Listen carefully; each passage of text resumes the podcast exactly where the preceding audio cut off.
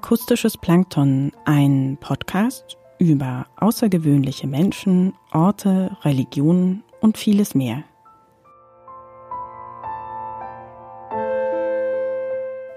Biografisch, fiktiv oder persönlich. 24 Briefe an 24 Frauen aus Kunst, Kultur und Wissenschaft. Subjektiv ausgewählt, geschrieben und gelesen von Theresa Art. Heute Brief Nummer 19 an meine verstorbene Oma.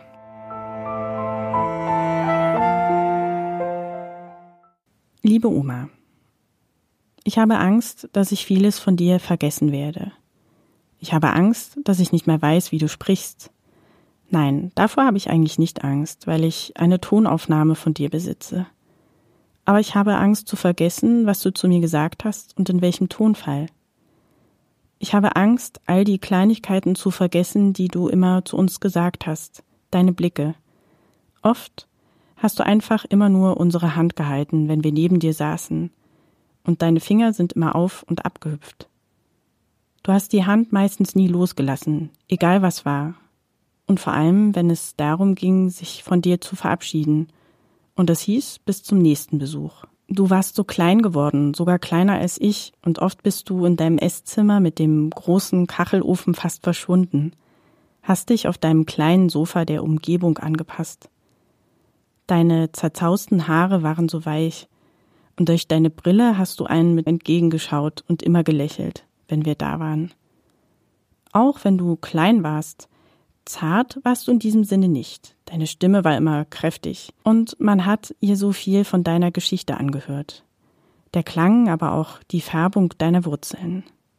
Eine Mischung aus verschiedenen Dialekten. Statt Ü hast du immer I gesagt. Statt I, Ei, dabei hast du auch ein wenig das R gerollt, aber es war kein bayerisches R. Und die Konsonanten hast du meistens verweichlicht. Statt T wurde es ein D, aber es war kein sächsisches D.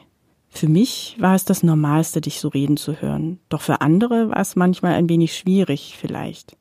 Aber nur ein ganz klein wenig vielleicht.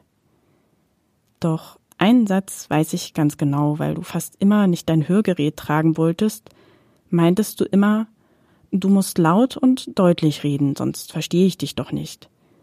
Dabei hast du aber immer gelacht und meine Schwester und ich haben uns früher, als wir kleiner waren, immer nur angeschaut – weil du natürlich nicht deutlich, sondern deitlich gesagt hast und auch der festen Überzeugung warst, dass du Hochdeutsch sprichst.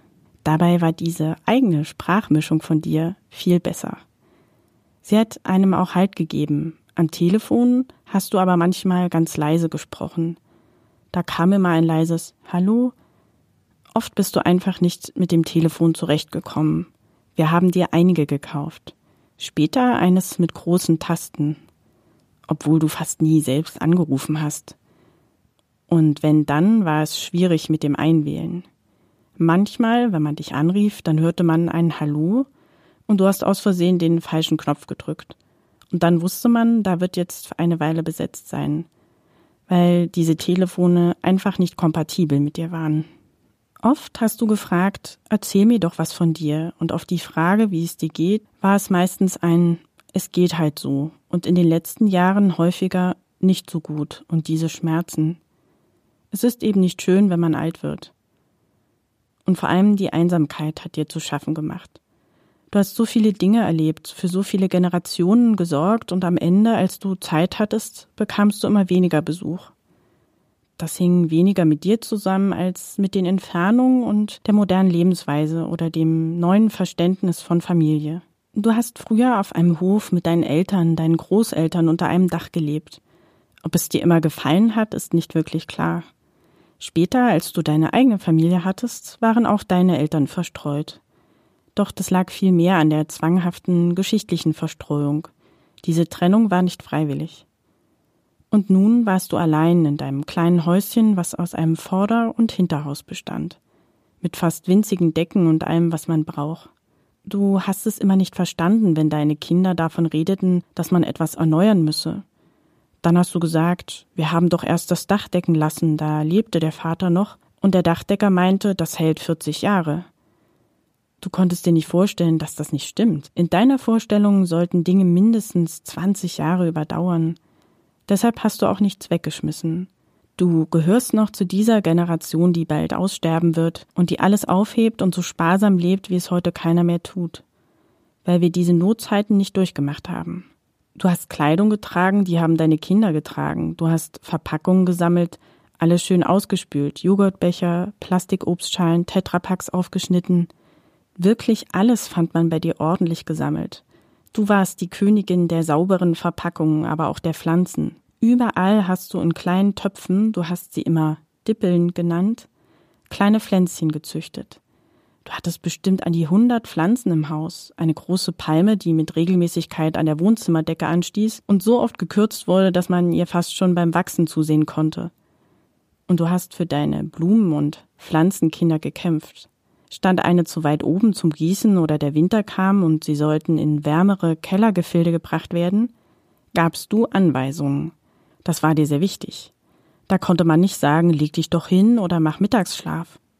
Da warst du hellwach und konntest so schnell laufen, weil du über die Sorge, dass deine Pflanzen nicht richtig eingekellert wurden, so aufgeregt warst, dass man keinen Schritt ohne dich machen konnte. Ein weiteres Wort, was ich mit dir verbinde, ist das Wort Og. Manchmal hast du gesagt, gib mir Ock mal einen Schluck Wasser. Oder nimm mir Ock mal das ab. Dieses Ock, ich weiß nicht so genau, woher dieses Wort kommt. Wahrscheinlich ist es eine Mischung aus doch und nochmal. Und englische Wörter waren dir nicht so wirklich vertraut. Als meine Cousine kurz nach dem Mauerfall nach Amerika ging, dann sprachst du die Städte genauso aus, wie man sie oft auf Deutsch lesen würde. Idam New York, was macht sie denn da? hast du manchmal gefragt. Oder wenn es abends spät war und wir bei dir übernachtet haben, dann sagtest du immer, jetzt gehen wir Eisbette.